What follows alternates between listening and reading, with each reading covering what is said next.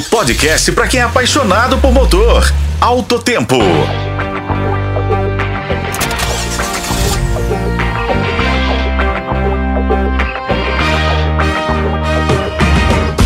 Olá, amigos. Aqui estamos para mais um podcast de Alto Tempo e hoje trazemos boas novas, com notícias sobre investimentos e novos postos de trabalho.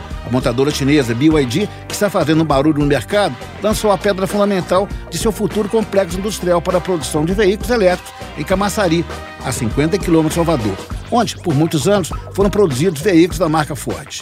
O investimento é de 3 bilhões de reais, com meta de iniciar a produção no quarto trimestre de 2024. Na solenidade, esteve presente o fundador e CEO da BYD, Yang Chaunfi, que afirmou que a montadora pretende instalar na Bahia um centro de pesquisa e desenvolvimento para trabalhar em novas soluções para a transição energética.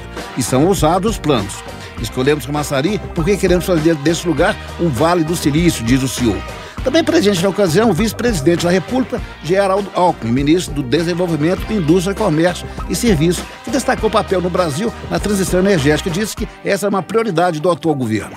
O complexo industrial será composto por três fábricas. Uma será dedicada à produção de carros elétricos e híbridos, com capacidade estimada em 150 mil unidades ao ano, na primeira fase, podendo chegar a 300 mil unidades. A segunda fábrica vai produzir chassis para ônibus e caminhões elétricos. A terceira indústria será voltada ao processamento de lítio e ferro fosfato e atenderá ao mercado externo, utilizando essa estrutura portuária da Bahia. E hoje ficamos por aqui. Eu sou Raimundo Couto e esse foi o podcast Outro Tempo. Acompanhe os tocadores de podcast e na FM O Tempo.